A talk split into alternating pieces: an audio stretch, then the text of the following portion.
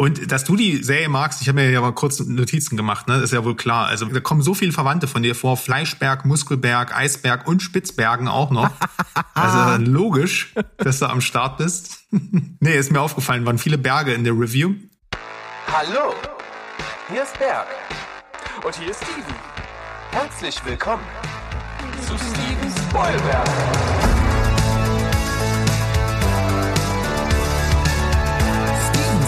Spoilberg.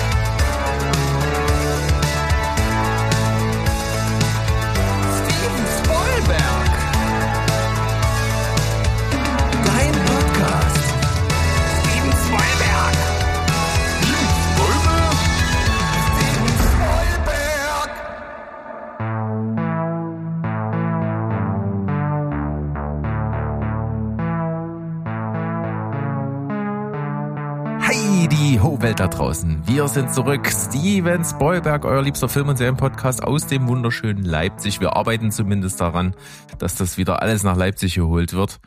Und in der Zwischenzeit äh, begrüße ich euch natürlich zu Folge Nummer 14 seit Berg. Berg, hast du, Was? Äh, äh, hör auf zu labern, hast du das Bild gesehen äh, von, von, von Joker 2 mit Lady Gaga als Harley Quinn? Ja, Hast du es gesehen? Todd Phillips hat's ich rausgehauen. konnte es zum ich, ich Valentinstag. konnte machen, was ich will. Ne? Ah. Also du hast es äh, uns ja um die Ohren geschlagen. ja, ja. Das wollte ich, da wollte ich bloß kurz loswerden. Hallo da draußen. Ich bin wieder da. Ja, genau. Sandro ist da ist ja auch der einzige Mitstreiter, der heute Zeit für mich hatte. Äh, beziehungsweise Steven hat eigentlich Zeit, einen Arsch voll Zeit, möchte ich meinen. Aber der hat, weil der ja Ferien hat, aber der äh, besinnt sich lieber darauf, so, so Comfort Watches zu machen. Und da nicht Meter zu machen, wie wir hier äh, im Fachjargon so sagen. Der ja, hat's der hat also nicht viel, nicht viel am Start. Mo hat wichtige Sachen zu tun. Äh, ich konnte keine Ersatztermine anbieten, deswegen sind wir beide hier und das ist eigentlich auch wunderbar. Ja, ich habe eure Folge letzte Woche auch sehr genossen. Und natürlich hat sich da einiges angestaut. Ich habe in der Zwischenzeit auch ein paar coole Sachen nachgeholt. Sachen auch, über die ich jetzt gar nicht hier mal so rede. Das können wir mal outsourcen, aber ich kann hier verlauten, ich habe mal so eine, so, so eine, von meiner Pile of Shame habe ich zum Beispiel mal Chinatown gestrichen. Und der hat mir sehr gut gefallen. Hast du den schon mal gesehen, Berg? Nein, habe ich nicht gesehen. Der ist echt gut gealtert. Vor allem hat der ein echt gutes Ende. Also da, das müssen wir aber, glaube ich, mal so, so Filme aus den 70s, die noch so, in, die man mal gesehen haben muss. Da gibt's noch bei mir einige, bei euch sicher auch. Da können wir vielleicht mal ein schönes Hausaufgaben-Special machen. Oder Mo berät uns, weil der hatte ja alle schon gesehen in seiner Jugend. Genau, weil die da gerade rauskam Ja, genau. Und er schon alt genug war, ins Kino zu gehen und sowas. Ja, äh, das machen wir und Hausaufgabenfolge klingt auch irgendwann mal wieder gut, wäre mal wieder notwendig. Wir tun alles dafür, uns gegenseitig aus den Comfortzones rauszuholen. Ja, also wenn du das nächste Mal in Leipzig bist, schlepp ich dich zur Sneak. Kannst du machen, was du willst. Oh, ich habe eine Angst. Ich habe eine Angst. Ich muss immer kontrollieren, was ich sehe. Ich kann nicht mal lineares Fernsehen gucken, weil ich da verrückt werde, wenn Werbung kommt. Deswegen, ich bin echt gespannt. Ich hoffe, ich werde äh, eines Besseren belehrt. Ja. Man kann Glück haben, man kann Pech haben. Ich habe ja auch wirklich alle Höhen und Tiefen meiner Sneak-Karriere hier im Podcast auf jeden Fall schon ausgebreitet. Da gibt's immer mal ein Update. Ich habe heute einen, einen ziemlich guten Beitrag mit am Start. Mhm. Aber wir werden sehen, wenn es soweit ist. Ein was kann ich dir jetzt aber schon mal sagen. Ähm, ich habe einen kleinen Artikel gefunden, den ich mal ganz witzig fand. Denn äh, John Wick, äh, die Figur, die Keanu Reeves halt verkörpert wie kein anderer und für die er mittlerweile sehr steht in seiner Karriere, hat auch äh, durchaus die Wissenschaft beeinflusst. Und zwar haben Forscher am Leibniz- Leibniz-Institut für Naturforschung und Infektionsbiologie einen Wirkstoff entdeckt, der äh, sehr gut Bakterien aller Art bekämpfen kann. Und der ist dabei so tödlich, dass sie ihn Cyanomycin genannt haben. Ah, auch interessant, dass es über die Figur John Wick hinausgeht, weil bei ähm, also so Rambo und Terminator und, und sowas oder Terminieren, na gut, das gab's schon vorher, aber ne, das, das assoziiert ja auch jeder mit den Filmen, aber weniger jetzt, äh, man wird nicht ver- Arnold Schwarzenegger, aber vielleicht gibt, wurde mal ein Komet nach ihm benannt, ich weiß keine Ahnung. Aber interessant, ich hätte jetzt gedacht, die, die haben den Wirkstoff nach äh, John Wick benannt, aber so krass war er dann doch nicht. Ja, eben. Äh, vielleicht klang es auch einfach nicht. Äh, Wick, Wick, Wickomycin. Ja, stimmt. Aber mit John Wick kann, ich glaube, dass der hat, äh, ist, wenn man so in 10, 20 Jahren, ach, was wahrscheinlich jetzt schon, so popkulturell zurückblickt, dann äh, ist John Wick genauso ein ikonischer Begriff wie John Rambo oder Rocky oder Terminator, oder? Kann ich mir vorstellen, dass das so wird. Ja. Es ist ja auch durchaus schon äh, in einigen Meme-Kultur mit drin, also gerade auch äh, äh, Thanos, how, how it should it have ended. Ja, ja, Ähm, stimmt, mit dem Hund. mit dem Hund, was wir alle absolut verstehen können. Absolut. Und es ist halt auch irgendwie cool. Also ich, ich weiß noch, ich habe John Wick den ersten Teil zum ersten Mal gesehen damals und fand ihn übel scheiße. Ich fand ihn richtig kacke. Oh, krass, weil echt? ich halt mit Action halt nichts anfangen kann. Das ist nicht so mein Ding. Aber dann mittlerweile kann ich da dem Ganzen schon viel abgewinnen, weil es halt vom, von der Art, wie es gedreht her ist, halt total virtuos ist. Also wie geil die Kämpfe und die Schießereien choreografiert sind, physisch, wie die Kämpfe abgehen und wie die Sets gebaut sind und dann Ja. steigert sich das ja in den nächsten Teilen, wie, wie das dann eigentlich Western sind in so einem Sci-Fi-Setting, so zum Teil. Das ist Ja, schon geil. Das ist ja auch die Stunts, das, die Lichtsetzung und so. Also technisch ist das schon echt krass. Und ähm, was ich halt tatsächlich bei John Wick mag, was mich bei der Stange hält, weil die Story ist ja eigentlich dünn, aber man hat trotzdem das Gefühl, es ist in einer lebendigen Comicwelt und jede Figur ist irgendwie interessant. Also es ist ja keine Comic-Adaption, aber es fühlt sich irgendwie so an, als wäre es aus einem Comic-Panel. Und deswegen, ähm, mir haben so ein bisschen die Ohren geschlackert, als ich gehört habe, dass jetzt der vierte Teil, der im März kommt, eine Runtime von 169 Minuten hat. Also man hat das Gefühl, alle Filme werden immer nur länger. Steven hat sich schon aufgeregt, hat gesagt, ich gehe nie wieder ins Kino, die Filme sind alle zu lang. Ähm, wieder einer, der diesen, dieses Klischee erfüllt. Aber ähm, wenn sie wenn sie jetzt mal ein bisschen aus diesem Korsett ausbrechen, der letzten drei Teile, die waren ja wirklich die ganze Zeit eigentlich Adrenalin, Adrenalin. Und ein bisschen mal mehr von der Welt zeigen, also von der von der Politik dahinter, was diese Continentals da ähm, äh, was das für eine Organisation ist und wer ähm, da eigentlich im Hintergrund die Strippen zieht, kann ich mir vorstellen, dass man vielleicht auch mal die Tonalität ein bisschen eher zu so einem Crime-Epos bewegen kann und weggeht von diesem Haut drauf, ähm, weil das kann man sowieso nicht mehr toppen. Also was da Teil 3 gemacht hat, ist meines Erachtens schon fast nicht mehr toppbar. Ähm, deswegen, ähm, ich bin vorsichtig gespannt und hoffe, dass es tatsächlich einfach die Welt ein bisschen größer macht. Nächsten Monat, 23. März, werden wir es wissen zum Kinostart. Ja. Nun gut, aber wenn ich hier Dann, äh, mal wenn wieder du jetzt keine andere News mehr hast, können wir auch gleich zum Latest. Wenn ich einmal am Start bin, dann musst du da leider durch, auch wenn wir hier zu zweit sind. Denn jetzt gibt's natürlich wieder.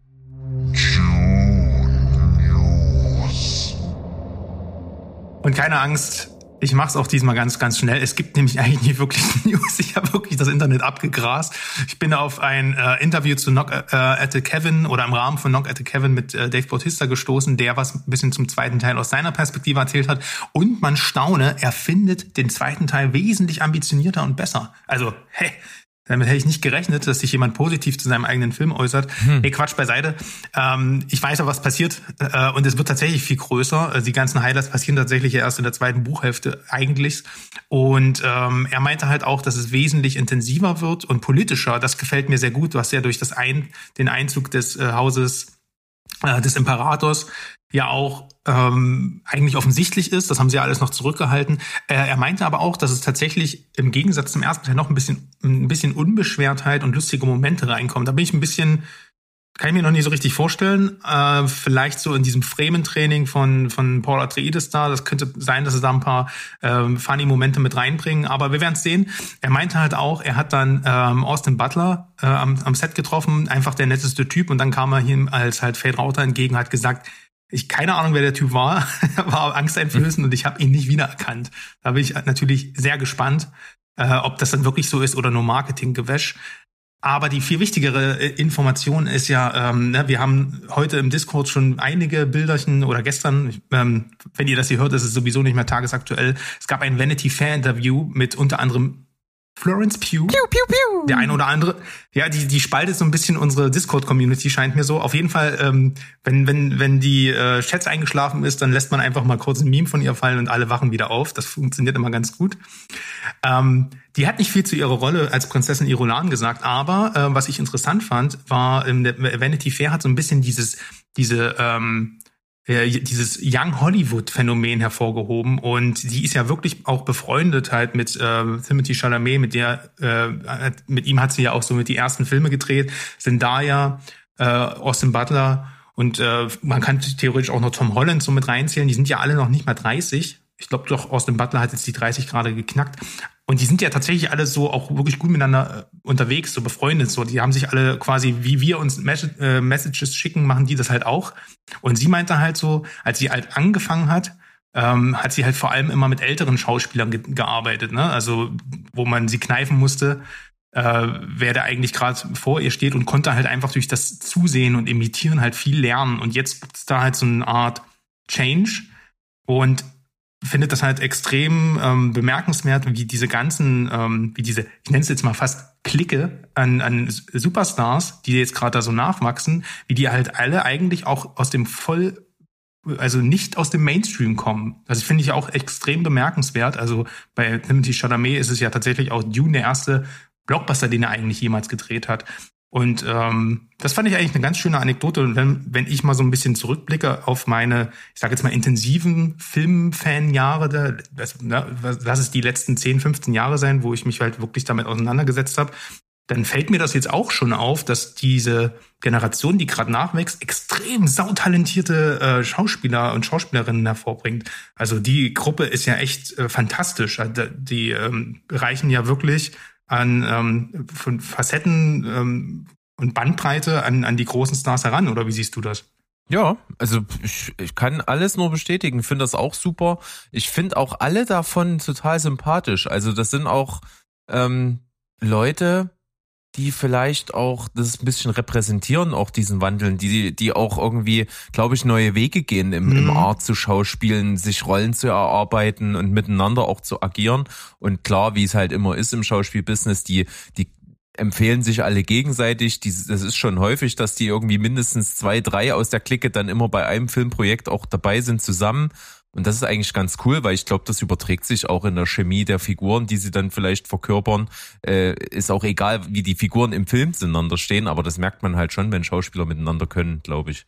Naja, wie gesagt, und in dem Beispiel ist es halt wirklich krass, weil diese vier jetzt wirklich ja in Dune 2 die Hauptrollen spielen und dass du diese ganze ähm, Young Hollywood-Generation da mal so gebündelt hast und die ganzen größeren Stars, die ja, weißt du, vom Christopher Walken bis äh, Oscar Isaac, Josh Brolin und wer da und hier ähm, ähm, na Stellan Skarsgård und die, ne, die drücken, das ist auch so ein, so ein symbolischer Effekt, die treten halt alle so ein bisschen in den Hintergrund und ähm, machen den Weg frei. Und das ist äh, tatsächlich, finde ich, finde ich schön und ich sehe die halt alle wirklich sehr gern. Ja, das bestätige ich und an der Stelle können wir auch gerne, du hast es erwähnt, einen lieben Gruß an die Discord-Gemeinde rausschicken. Ähm, gerne weiter immer schreiben, auch wenn wir manchmal nicht antworten, nicht gleich. Aber äh, irgendwie einer von uns ist immer zur Stelle und springt Pfeil, auch wenn es nicht immer zum Flachwitzfreitag ist. Ich, ich bitte das zu entschuldigen. Wir geben uns Mühe, ja. Ja, ich habe auch nicht immer Futter parat für einen Flachwitzfreitag. Ja, du hast es losgetreten, ne? Und jetzt musst du, jetzt wird halt eingefordert, ne? Ja, das stimmt. Naja, wir kriegen das schon hin, wir geloben Besserung. Äh, liebe Grüße, falls ihr da draußen, die jetzt zuhören, seid ihr, falls ihr noch nicht dabei seid, könnt ihr gerne auf der Homepage klicken, da findet ihr den Link und kommt zum Discord-Server, meldet euch da kostenlos an und seid einfach mit dabei. Das ist eine schöne Sache. Da könnt ihr auch Steven nach guten Rezepten für Eiswürfel fragen, weil was anderes kann er gerade nicht essen. Ähm, das ist eine Idee. Ansonsten äh, würde ich sagen, ehe wir noch weiter Unsinn reden, gehen wir einfach rüber zu unseren Sichtungen. Und da gibt's ein bisschen was. Und wir haben ein schönes buntes Potpourri heute. Ich freue mich da sehr drauf. Es sind gute Sachen auch bei dir dabei, wo ich mich äh, auf deine Infos freue. Mhm. Jetzt habe ich natürlich erstmal was richtig abgestandenes, aber ich hatte aus einem aktuellen Grund Bock, mir mal wieder den Film Science Zeichen reinzuziehen, weil na, wir hatten ja letztens, als ich dich besucht habe, ähm, haben wir ja Operation Fortune geschaut, den ich auch echt mochte. Und da hatte ich auch noch zu dir gesagt, Knock at the Cabin interessiert mich irgendwie auch, aber der lief da noch nicht.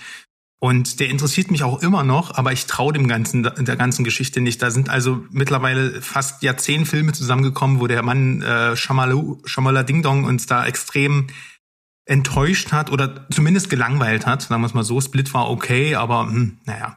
Und äh, zu Science, da hatte ich, zu dem habe ich eine ganz besondere Bindung. Ähm, deswegen habe ich den jetzt mal wieder schauen wollen. Äh, muss ich die Handlung kurz erklären?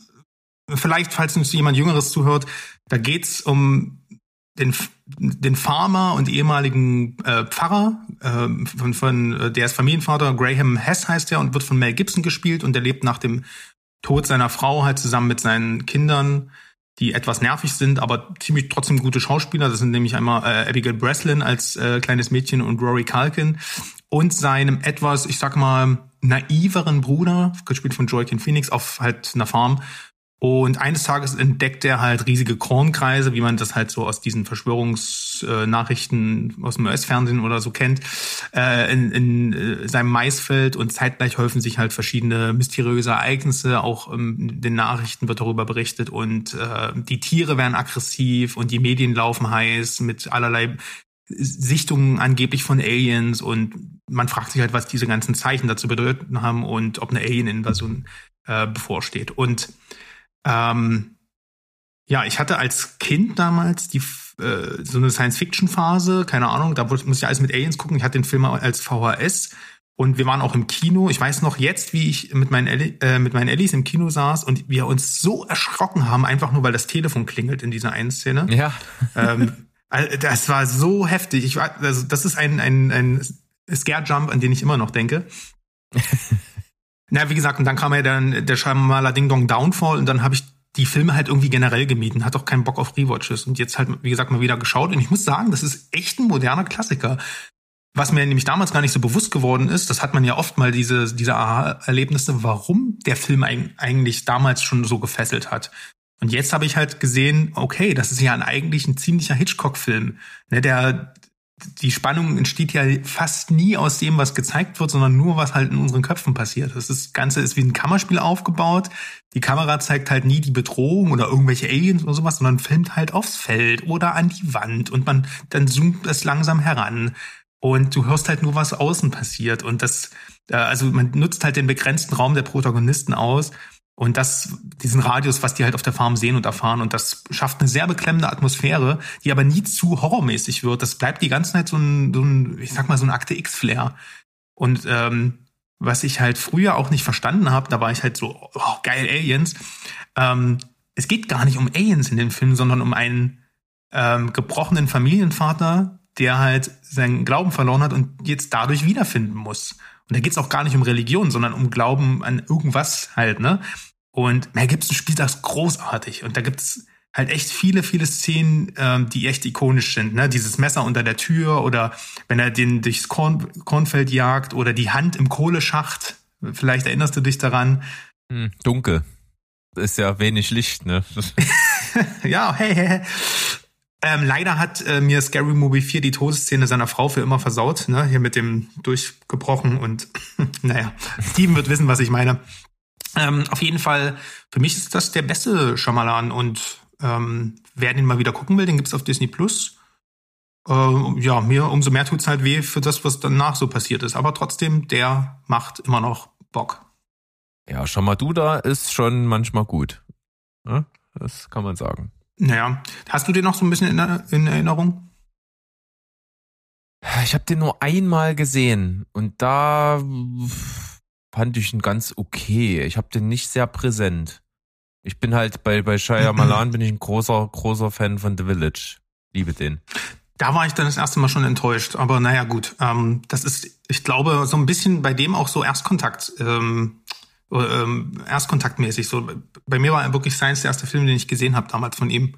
Naja, ich habe noch was mit und zwar ein Ersteindruck und zwar von mal wieder einer Apple Plus Serie. Hast du schon mal was von Shrinking gehört? Ja, gehört schon. Ich habe bloß keine Ahnung, wie immer, wenn ich nur davon höre, worum es geht, weil ich mich dann auch nicht informiere und mir dann denke, ja, wenn irgendjemand sagt, das ist geil und das sollte man unbedingt gucken, vor, äh, mit Vorliebe natürlich einer von euch drei Nasen hier, die mit mir einen Podcast machen, dann äh, gucke ich mir das an. Ich gebe auch, das kann ich schon mal vorwegnehmen, eine klare Sehempfehlung, wenn auch noch jetzt nicht. Deswegen Ersteindruck, die Serie ist noch nicht abgeschlossen, die erscheint wöchentlich.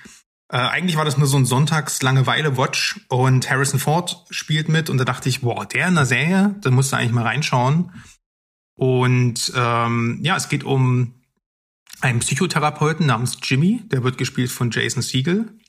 Und der ist so ein seelisches Wrack äh, am Anfang der Serie. Der hat auch, ist lustig, schon das, äh, der zweite Beitrag, wo einer seine Frau verloren hat vor einer Weile und daraufhin ein Wrack ist, aber hä, naja, passt halt Gut. passt gut zusammen. Brücke Ne? ist geschlagen, ja. Ähm, darauf ist, ist er natürlich in eine Depression gestürzt und das, das Interessante daran ist aber, dass er halt, ähm, dass er halt Selbsttherapeut ist, ne? Und ähm, er hatte halt auch in diesem Jahr keinen Kontakt mehr zu seinem besten Freund und äh, die Beziehung zu seiner Tochter äh, ist halt extrem, hat halt extrem darunter gelitten, da, denn die hat sich mehr zu der äh, Nachbarin geflüchtet, die hat so eine Art, ich will mal fast sagen, so eine Art Klammer-Mutterkomplex, die hat halt keine eigenen Kids mehr im Haus und hat dann die Tochter so ein bisschen aufgenommen. Äh, Und ja, wie gesagt, für seine eigene Arbeit kann er dann eben auch nicht mehr so eine richtige Energie aufbringen. Ähm, Der ist nämlich in so einer Gemeinschaftspraxis mit eben ähm, einem anderen Therapeuten von Harrison Ford gespielt, ähm, der halt eigentlich hier nur sich selbst spielt, also den Old Grumpy Man. das ist herrlich. Und dann ist noch eine andere Therapeutin da. Und äh, seine Patienten und Patienten, äh, die bringen den halt, und das ist halt so ein bisschen ähm, schwarzhumorig, die bringen den halt mit ihrem Genörgel, was sie natürlich haben, deswegen gehen sie ja zu ihm die ganze Zeit an den Rand der Verzweiflung. Und ähm, der kann halt diesen Job nicht mehr ausüben, weil er halt Selbstdepression hat. Und eines Tages platzt ihm halt der Kragen und er beginnt dann halt seine Patienten noch, ähm, also erstmal ungefiltert die Meinung ins Gesicht zu sagen. Und das funktioniert tatsächlich auch. Und halt sehr, sehr krude Methoden anzuwenden. Er hat zum Beispiel einen ähm, Ex-Militär da, der halt ständig aggressiv ist und Leute zusammenschlägt und der geht mit ihm halt erstmal zum Boxen und dann wird der dort vermöbelt. Also, also ähm, entstehen sehr lustige Situationen heraus. Und der Grund, warum ich die Serie auf dem Zettel habe, war neben Harrison Ford auch ähm, sind die Produzenten dahinter, denn das Ganze ist von Brad Goldstein und Bill Lawrence entwickelt und die sind ja die Produzenten und Schöpfer auch von Ted Lasso.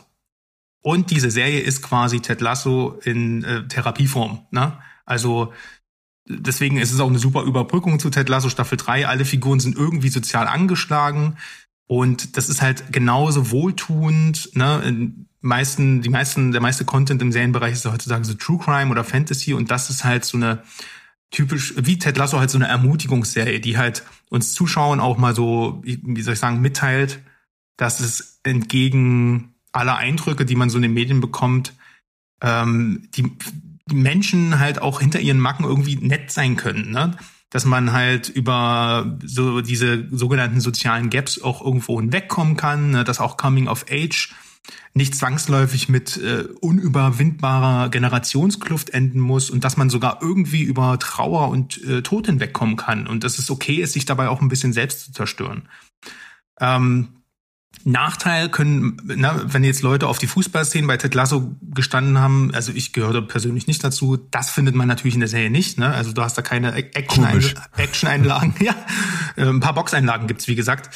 Ähm, wie gesagt, und wenn das schlecht geschrieben wäre, könnte sowas ja auf Dauer eintönig sein. Wird's aber nicht. Die machen alle ihre Sache gut. Das macht mir richtig Spaß bisher. Und ähm, ja, ich habe jetzt vier oder fünf Folgen gesehen. Zehn Folgen wären's am Ende. Ich kann es bisher nur empfehlen und ich werde bestimmt nochmal drüber sprechen, wenn Shrinking dann vorbei ist. Und äh, lieber Dr. Stivovic, äh, schreibt dir das mal ganz oben auf den Zettel. Das wird Dr. Stevovic machen und äh, ich bin einfach mal gespannt auf das Endurteil und bis dahin verlagern wir das. Ich habe was mitgebracht. Ich habe einen Film geschaut, den habe ich irgendwie schon länger auf dem Schirm, aber nie angemacht und dank Lostopf jetzt getan. Der Lostopf wieder. Uncle, ja, Uncle Frank von Prime ähm, ist so ein richtig, richtiger Indie-Film mit äh, Paul Bettany in der Hauptrolle. Was ein geiler Typ. Und äh, Sophia Lillis, die alle kennen aus der Neuverfilmung von S. Und der, der ich glaube ich schon mal attestiert habe, dass sie eine wirklich sehr, sehr große Schauspielerin werden wird, glaube ich, wenn sie weiter dran bleibt. Die hatte halt einfach ein bisschen das Pech, dass sie in ihrer äh, eigenen Miniserie bei Netflix äh, mit dem Titel I am not okay with this halt das Pech hatte, dass die Serie jetzt nicht so super krass ankam und einfach eingestellt wurde nach einer Staffel. Und die war gut. Ähm, und ich, ja, ich mochte das Ich auch. mochte das auch, Und ja. Sie ist auch klasse und sie hat auch schon mal in einer Miniserie mitgespielt, nämlich in der absoluten Geheimtipp-Miniserie Sharp Objects, auch übelstes Brett.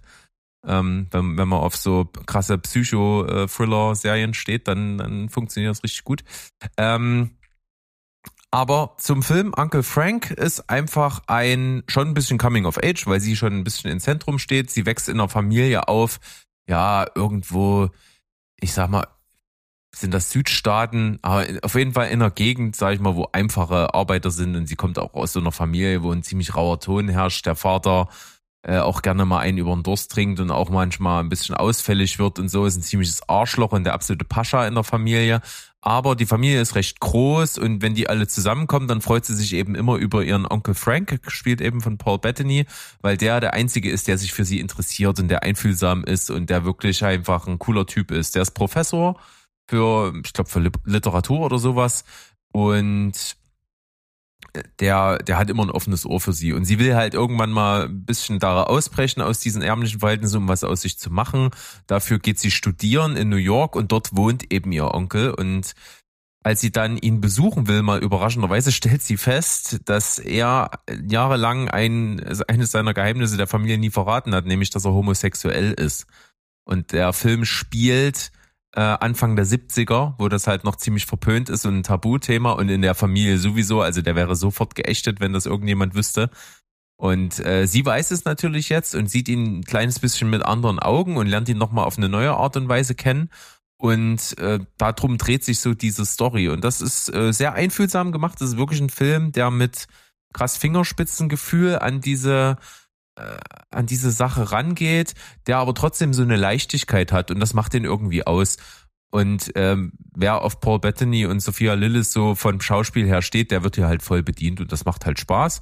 Was mir besonders Spaß gemacht hat, der hat halt ein äh, schon seit zehn Jahren auch eine eine Beziehung und ähm, dessen Mann halt gespielt von Peter McDissy, den kenne ich nicht, aber das ist so einer mit ähm, arabischen Wurzeln, ein Schauspieler und der wird halt in der deutschen Version gesprochen von dem Synchronsprecher, der bei Modern Family Cameron spricht. Und Cameron ist wirklich ein wirklich so ein, so ein, so ein Glitzerschwuler. Also der ist wirklich so klischeeschwul und ich liebe das ohne Ende. Und, und der hat hier halt diese, die Stimme von dem und das hat mir irgendwie die ganze Zeit irgendwie so ein warmes Gefühl im Bauch gemacht. Das fand ich super cool. Ähm, cooler Film, Uncle Frank kann man sich mal reinziehen. Klingt nice. Also ich weiß auf jeden Fall, wenn wir uns nächste Woche sehen, mache ich dir auch ein warmes Gefühl im Bauchberg. Ähm, Bitte. ich wollte, wollte einfach mal kurz ein bisschen das Niveau senken, passend zu meinem nächsten Film. Denn ich habe Viking Wolf mitgebracht. Und Mann, äh, ich, ich wurde in zweierlei Hinsicht enttäuscht, denn das ist irgendwie ein kurioses Ding. Also für Trash, was ich hoffte, was er. Weder Wölfe noch Wikinger? Nee, so ganz, das, das nicht, aber er, ich habe halt gedacht, boah, jetzt komm, das ist wieder so ein Netflix Top 10 Film, heißt Viking Wolf, das Thumbnail ist abstoßend wie Sau. Und ich habe gedacht, jetzt gibst du dir mal die volle Trash-Keule, dass du hier eine Randzone dabei hast. Ist er aber nicht. Also für Trash ist er zu gut. Für einen guten Film wiederum ist er aber zu trashig. Hm, was meine ich damit? Also, du hast, äh, ja, du hast, es hat nicht wirklich was mit Wikingern zu tun, außer dass halt, dass er in Norwegen spielt und das ist ein Plus, weil er sieht halt auch norwegisch gefilmt aus und das ist halt ein norwegischer Film und äh, er hat halt dieses äh, skandinavische Flair. Da gibt's schon mal ein paar Extrapunkte. Ähm, und am Anfang gibt's halt eine kleine, sehr, wirklich sehr trashige Anekdote, in der erzählt wird, ähm, der, der so ein bisschen, so ein bisschen erinnert er an die äh, Überfahrt von Graf Dracula auf der Demeter. Ne, bloß, dass da kein Vampir rüberkommt äh, in die Heimat, sondern der Höllenhund wird mitgenommen. Ja, okay. Und dann kommt, gibt's einen tausendjährigen Zeitsprung in, in, in das Hier und Jetzt. Und da lernen wir äh, Thale kennen. Das ist eine Teenagerin, die ist gerade mit ihrer Mutter aus Oslo ähm, aufs Land gezogen, in so einen Kaff und hat halt Bock halt auf das, was Teenager machen, Party, Beziehung und so weiter. Und ähm, ja, dann sind die, hängt die dort mit ein paar Kids aus der Schule ab und äh, wird dann ähm, von einer Kreatur angegriffen. So, der Film verhält sich so, als hätten wir noch alle nie in Werwolfsfilmen gesehen, ne? Also, oder mal davon gehört, so, ne? Dass, dass da gewisses, so ein gewisses Rätselraten auf, der macht ein Rätselraten auf, was eigentlich gar, gar keins ist. Und das kann man jetzt irgendwie zwar nicht der Story verübeln, weil die tut halt einfach nur so die Checkpoints abarbeiten, aber das langweilt dann halt ein bisschen, ne? Also, äh, wenn sich dann halt körperliche Veränderungen auftun und das ist halt immer das bekannte Muster für jeden, der schon seit Werwolf-Film mal in den 80ern oder so gesehen hat. Also ähm, das, das macht mich auch regelrecht sauer bei Filmen, wenn Filme so tun, als wäre ich als Zuschauer irgendwie bescheuert und äh, ja, wo, ja. so ganze Plots so so mysteriös inszeniert sind, um mir so zu zeigen, guck mal, da ist jetzt was und du weißt gar nicht was. Ja, genau. Und dann, also wirklich so, ne, dass sie, sie entdeckt halt so körperliche Veränderungen Und das ist ja ein, ein Gefühl, also so Cronenberg zum Beispiel macht das ja auch immer wieder eigentlich, so ne körperliche Veränderungen. Und das ist immer wieder neu abstoßend. Aber hier werden halt wirklich, wie gesagt, Checkpoints äh, abgearbeitet. Und das ist langweilig. Das ist genauso langweilig, als äh, auch bloß, wenn es in Norwegen spielt und bei einem Teenager-Girl ist es nichts anderes. Naja, ähm, tatsächlich hat es aber, könnte das aber trotzdem für Horrorfans gar nicht mal so uninteressant sein, weil der Film ist dann plötzlich extrem brutal. Also der Bodycount ist nicht übel und ähm, da gibt's dann eine Szene mit dem Werwolf im Reisebus und ich sag mal so, das macht schon Laune. Also kann man sich vorstellen, was da drin passiert. der, der fährt den nicht, keine Angst. Also wer jetzt darauf hofft, der wird leider enttäuscht. Äh, der tut er den Fahrer dann auffuttern. Was halt leider nicht so gut geworden ist, sind die Trickeffekte. Also die, der Wolf an sich sieht nice aus. Wenn er sich bewegt, sieht's nicht nice aus. Das ist eigentlich so das, was man ja oft so in günstigeren Filmen hat. Ja, am Ende ist es halt deswegen nichts Halbes, nichts Ganzes. Der Film, wie gesagt, nahm sich meines Erachtens zu ernst, damit ich halt wirklich herzhaft drüber lachen kann. Aber um wirklich Horror zu, verbre äh, zu verbreiten, fehlte ihm dann irgendwie dann die Ernsthaftigkeit. Das ist irgendwie ein Paradoxon, das ich nicht viel besser erklären kann. Aber Werwolf-Fans, die jetzt nicht die eine Revolution erwarten, können auf jeden Fall mal reinschauen. Denn der Film, finde ich, ist trotzdem mindestens nett und weitaus besser als der Name und das Filmplakat vermuten lassen. Viking Wolf, ein Film, den ich auf jeden Fall ob seines Titels schon gar nicht anklicken würde. Ja, würde ich dir auch nicht raten, weil ich glaube, du kannst damit Nee, nichts anfangen. Sehr schön. Ich wurde sehr überrascht. Ich komme jetzt zum Sneak-Film und ich muss irgendwie sagen, ich bin schon krass begeistert. Das liegt aber so ein kleines bisschen auch leider, als ich mich so nach dem Film kurz belesen habe, an meiner Unwissenheit. Denn ich habe gesehen den Film Final Cut of the Dead. Und Kurze der Frage. ist leider, Das ist, ist das, ist das ein Remake?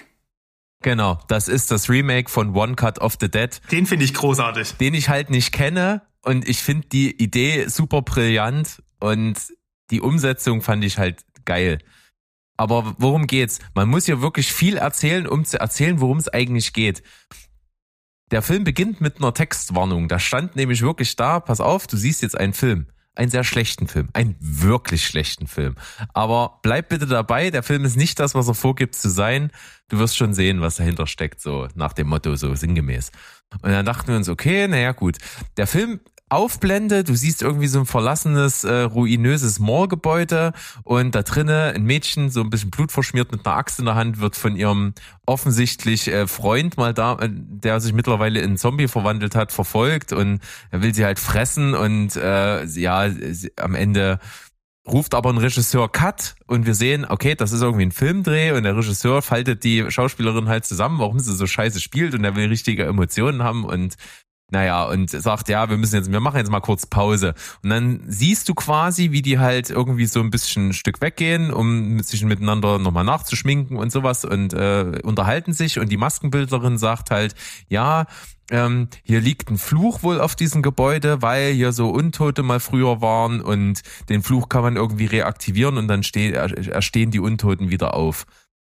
Und das ist im Prinzip dann das, was passiert. Der Regisseur kommt auf einmal, äh, wird von Zombies verfolgt. Zombies äh, fangen an, die dort äh, zu, zu, attackieren und dann müssen die überleben. Und es kommt dann auch raus, dass der Regisseur selber dafür verantwortlich ist, weil er eben mit den echten Zombies die echten Emotionen aus seinen Schauspielern kitzeln wollte. Und dann fällt dir irgendwann mal so nach fünf bis zehn Minuten auf, das ist gerade alles ein One-Shot, was du siehst. Also das kommt halt noch mit dazu. Das ist alles als One-Shot gedreht. Ähm, und dann siehst du, wie sich die Story entwickelt und wie immer mehr so Filmdreh und Film im Film so miteinander verschwimmt. Aber alles halt übelst B-Movie-mäßig. Ein grausames Color Grading, grissliches Bildrauschen, äh, fürchterliche Schauspielleistung. Also so unterirdisch hoch 10 und du fragst dich, okay, die haben mir nicht zu viel versprochen mit schlechter Film und so, aber was soll das? Und dann kommen halt noch wirklich Sachen dazu, wo du dich fragst, was, was haben die denn genommen? Wie schlecht und lieblos kann man denn einen Film machen? Warum stimmt das alles nicht? Dann reden die sich, das sind offensichtlich Europäer und reden sich die ganze Zeit mit, mit japanischen Vornamen an und fragst dich, das passt doch vorne und hinten nicht zusammen. Das ist alles Schrott. Und dann Ja. kommt aber so der Clou irgendwann, der Film endet und dann ist die Abblende und der Abspann kommt und dann Schnitt äh, vier Wochen zuvor und wir merken, der äh, Regisseur, den wir hier gerade als, auch als Regisseur vom Film im Film gesehen haben, ist halt wirklich Regisseur, der so ja kein großer ist, sondern halt sein Motto ist super schnell, nicht zu teuer, dafür annehmbar. Das ist sein Motto. Und er wird beauftragt von äh, Japan Japanern, die die äh, eine Plattform im Internet starten wollen für so Zombie-B-Movies, äh, Plattform Z.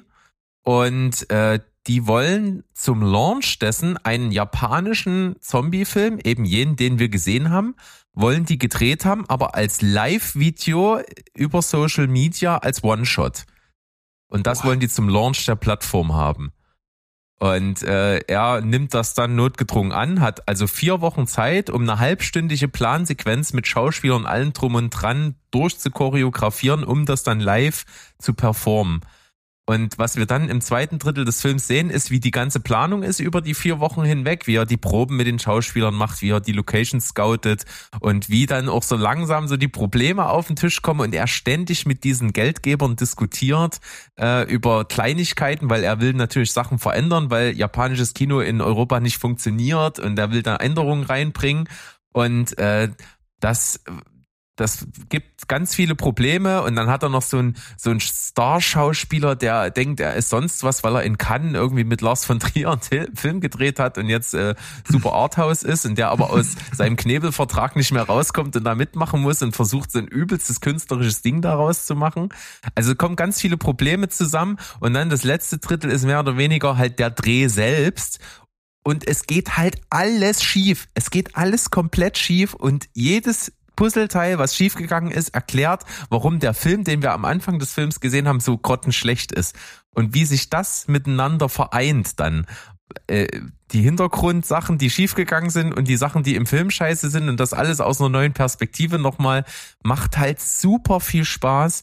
Ich habe lange, lange nicht mehr so ehrlich und herzhaft in einem Film gelacht. Ich habe so lachen müssen zum Teil, weil das einfach so absurd ist. Die Schauspieler sind sympathisch, die Machart ist sympathisch, die Gags sind gut, äh, die Splatter mit Splatter-Effekten wird wirklich nicht gegeizt. Also die holen die volle Trickkiste raus mit Schüsseln voll mit Blut und so, die sie dann immer ins Bild spritzen. Und ich finde, es gibt halt auch darüber hinaus einen geilen Einblick ins Filmemachen. Wie es halt wirklich ist, auch wenn du so einen scheiß schrottigen B-Movie machst, was da alles eigentlich dahinter steht und wie sehr du eigentlich dein Handwerk können müsst, um zumindest das schon mal hinzukriegen. Und das hat mich einfach super unterhalten. Es war mega und ich könnte mir auch vorstellen, dass das so ein Kultfilm wird, den ich mir irgendwie immer mal wieder angucke. Äh, Final Cut of the Dead fand ich spitze. Also ich muss jetzt, ich, ich finde das super unterhaltsam. Trotzdem, ich habe ganz viel Fragezeichen. Also ist, ähm, äh, ist Final Cut of the Dead thematisiert das wirklich die Herstellung des reell existierenden Films One Cut of the Dead? Weil das ist doch genauso. Im One Cut of the Dead ist doch alles so am Anfang der Plansequenz. Genau. Also das ist sozusagen, also man nimmt sich des reellen, der reellen Entstehung, ich glaube, die Entstehung von äh, One Cut of the Dead ist ja auch so ein Studentenfilm gewesen. In, ähm, äh, ich weiß jetzt gerade nicht, ob das in japanischer oder koreanischer, japanischer irgendwie, glaube ich, wenn du das jetzt so gesagt müsste hast. es sein, ja. Kann sein. Ähm, ein japanischer Studentenfilm gewesen, der übelst überambitioniert war und total schief gelaufen ist und dann aber zu einem Kultfilm wurde, One Cut of the Dead. Und der ist halt auch schon ziemlich mega B-Movie, aber schon sehr super sympathisch. Und das klingt jetzt gerade so, wie du das geschildert hast, dass das wirklich darum geht, genau diesen Film re zu reproduzieren. Also dass es quasi so, Ja. ein, so ein Meta-Ding ist. Oder, oder, Ja, genau. aha, okay, oder stand der nur Und das Pate? ist halt das, warum, warum dieser, wie es dieser, äh, sonst ist es ja halt immer ein bisschen blöd, eigentlich auch verpönt in der Filmwelt, wenn du so äh, in bestimmten Regionen Remakes machst von Filmen, die eben synchronisiert aus Ja, ja. anderen Regionen sind, um es für den Markt halt besser zu machen. Und das hat hier halt aber total Sinn und es wird halt auch thematisiert. Okay. Weil es gerade so der Konflikt auch immer ist, dass er sagt, äh, diesen scheiß Japano-Film, das verstehen die Leute hier in Europa nicht. Das funktioniert halt einfach nicht. Wir müssen das ändern. Und das ist dann eben am Ende so, wirklich fünf Minuten bevor die mit dem Dreh beginnen, dieser Plansequenz, die auf Social Media live geht, kriegt er von den Autoren ähm, das Verbot, irgendwas an der Story zu ändern. Weder an den Dialogen noch an den Namen noch sonst was. Das erklärt zum Beispiel, warum die offensichtlich europäischen Leute sich alle mit japanischen Namen ansprechen, was überhaupt keinen Sinn ergibt. Und das, das, das macht bei dir am Anfang des Films so viele Fragezeichen und fragst, wie, wie dumm ist das eigentlich? Und dann erklärt sich das alles und dann kommt dieser Aha-Effekt. Und der nutzt sich halt, finde ich, auch nicht ab, weil, weil jede Szene, wo du, wo du dir vorher gedacht hast, okay, das ist doch total dumm, die Erklärung dafür ist noch dümmer meistens. Ja. Das ist, äh, das macht Spaß. Vor allem ist das ja auch so ein Spagat zwischen ähm, einer Hommage und einem Remake. Also ist ja beides gleichzeitig. Ne? Das ist so ein bisschen wie ähm, ähm, hier die, die Adaption von The Room. Wie heißt, wie hieß er denn? Äh, Disaster Artist. Disaster Artist. Genau, so, so, so verstehe ich das gerade. Bloß, dass ähm, One Cut of the Dead, ähm, ja genau, One Cut of the Dead nicht äh, ähm, ähm, der schlechteste Film aller Zeiten ist, sondern ähm, eigentlich ein Kultfilm geworden ist. Aber das klingt super interessant. Das klingt nach dem, dem nächsten äh, Lieblings-Double-Feature von mir. Das muss ich mir auf jeden Fall geben. Du musst auf jeden Fall äh, One Cut of the Dead noch nachholen. Dann macht das, glaube ich, noch mehr Spaß. So machen wir's. Um der Vollständigkeit halber kann ich natürlich noch erwähnen, das ist ja also ein französisches Remake. Äh, gemacht ist das von Michel Hazanavicius, der damals The Artist gemacht hat. Ach krass, okay. Der hatte quasi einen Oscar. Ja, Krass. genau. Der hat fünf Oscars für One, äh, The Artist eingesammelt, ja. Und äh, sein, die Hauptdarstellerin aus eben jenem Film, Berenice Bejo, ist seine äh, Frau im wahren Leben und die spielt hier auch in dem Film eine Hauptrolle. Und das macht auf jeden Fall Spaß und wie gesagt, hat viele Überraschungen, viel Blut und so absurd lustige Szenen, so, so herzhaft und wirklich auch ehrlich, habe ich lange nicht gelacht. So war wirklich schön. Sehr schön. Also da hast du mir was ganz hoch auf die Watchlist gepackt. Also super interessant. Also nicht mal nur, weil das Genre mich anspricht und diese Art von Humor, sondern eben auch ähm, diese kreative Art der Adaption. Also das klingt echt crazy. Schön. Auch schon ganz lange auf der Watchlist, nämlich seit du mal in einem, naja, in irgendeiner Folge auch aus der Sneak kamst und über Mona Lisa und The Blood Moon gesprochen hast, ist nämlich eben jener Film. Und wenn ich mich nicht recht, äh, wenn ich mich nicht recht täusche, fandst du den damals sogar ganz empfehlenswert, oder? Ja, war super. Ich mochte den. Und du wusstest, glaube ich, damals gar nicht, dass der von äh, Anna Lili Amepo war, oder? Also hast du jedenfalls nicht Richtig. erwähnt. Genau, ich wusste es nicht. Und ja, ich habe mir den jetzt auch endlich mal gegeben. Und was soll ich sagen? Mein, mein Girl hat wieder zugeschlagen. Und äh, das ist immer so schön, wenn man halt auch Muster bemerkt. Also ähnlich wie bei A Girl Walks Home Alone at Night und auch bei The Bad Batch, den es auf Netflix gibt, kleine Empfehlung am Rande, dreht sich äh, Mona Lisa und The Blood Moon erneut um halt eine, ja, ich würde mal sagen, fast stumme weibliche Hauptfigur, deren ja, wie soll ich sagen, unübersehbare Sonderbarkeit von der ganzen Skurrilität der Welt, in der sie halt spielt, äh, fast wieder verblasst. Und es geht nämlich um eine junge Frau asiatischer Herkunft, nämlich Mona Lisa Lee. Die wird übrigens von der Schauspielerin aus Burning gespielt, habe ich mal recherchiert. Ach ja, na klar. Ja, das ist die. Äh, ich, Die ich, in einer der besten Szenen aller Zeiten, äh, wo sie oben ohne tanzt. Ge- Berg, wie, ja, das, also ich weiß, die Szene ist wirklich gut, aber die klang gerade schon sehr Die ist platt. großartig. Die Ja, ist die- großartig. Die, eine, die was für eine gute Schauspielerin. Äh, vor allem die Szene, wo sie oben ohne tanzt. Nee, Yong, Yong Seo. Also deswegen, ich, ich will den Namen nicht aussprechen, ich kann es nicht, Leute. Deswegen ähm, seht's mir nach. Aber die ist das. Und äh, was wollte ich denn gerade sagen? Ach so, die ist in einer, äh, in einer Anstalt am Anfang des Films und äh, flieht dort und hat wohl, das sieht man halt, telekinetische Kräfte. Und die nutzt sie dann eben auch, um auszubrechen. Und wenn sie auf der Flucht, ist, trifft sie halt viele verschiedene Menschen, so im Nachtleben von New Orleans. Dann heftet sich halt relativ schnell ein Polizist an ihre Fersen. Dann trifft sie so einen skurrilen DJ-Typen von S. Screen gespielt, der halt erst ein bisschen äh, abstoßend ist, aber dann irgendwie auch extrem sympathisch am Ende des Films, ne, weil er irgendwie in ihr so ein kosmisches Zeichen sieht. Dann landet sie am Ende bei einer Stripperin von Kate Hudson gespielt und die nimmt sie halt kurzerhand mit, äh, mit, zu sich, nimmt sie bei sich auf. Er zieht mit der äh, Hilfe ihrer Kräfte halt so Clubbesuchern das Geld aus der Tasche und äh, ja, auch so lässt sich schließlich vor Geldautomaten ähm, äh, beziehungsweise nutzt dann ihr, auch ihre Kräfte, um halt dann so Bankkunden beim Geldautomaten übers Ohr zu hauen, ne? weil die müssen halt alle den Willen von Mona Lisa folgen und händigen ihr dann halt so die Scheine immer aus und dann ja haut die halt ganz viele Leute übers Ohr und Mona Lisa ist halt wie gesagt die ist an der Entwicklung halt im Kindesalter stehen geblieben die versteht nicht dass sie da gerade ausgenutzt wird ne doch das geht dann irgendwann immer natürlich alles schief und Mona Lisa lernt dann dass sie ähm, ja, wie gesagt, ausgenutzt wird und so weiter. Dann freundet sie sich mit dem Sohn von Kate Hudsons Figur an. Das ist so ein elfjähriger Heavy Metal Fan. Da spürt sie halt eine tiefe Verbundenheit, weil das auch so ein Außenseiter, der gemobbt wird und beide beschließen dann halt aus New Orleans abzuhauen. Klingt alles super, super märchenhaft und das ist es auch so, ne? Nach drei äh, Langfilm und ihrer äh, hier ihrem auch sehr empfehlenswerten äh, mittellangen Beitrag von Cabinet of Curiosities kann man genauso diese Stärke so bei ihr erkennen ähm, oder beziehungsweise diese Handschrift rauslesen. Ne? Du hast halt erstens einen unverwechselbaren und schon fast meditativen, eine fast meditative Atmosphäre und dann hast du zweitens diesen, also aus meiner Sicht empathischen Blick auf so eine weibliche, bisher immer weibliche Außenseiterfigur, die in ähm, der akzeptierten Schlechtigkeit ihrer Umgebung, will ich mal sagen, halt zu einer Helden, Heldin wird, mit der wir mitfiebern. Und das ist, ja, wie gesagt, im Endeffekt ein Märchen angereichert mit äh, einiger Gewalt, die dann plötzlich auch mal sehr ruppig sein kann, sehr viel Ästhetik, auch viel Mythologie, sehr comichaften Figuren und du meintest das ja letztens auch, so Girl Walks Home Alone at Night sieht halt aus wie so eine abgefilmte Graphic Novel manchmal, während ich fand, dass Mona Lisa and the Blood Moon eher wie so ein langes, stylisches Musikvideo wirkt. Und das ist eben auch, das kann man natürlich ihr vorwerfen, das, den Stil über die über Substance zu stellen. Und das macht sie halt auch mit Absicht. Das ist quasi obsolet, denn genau das will sie.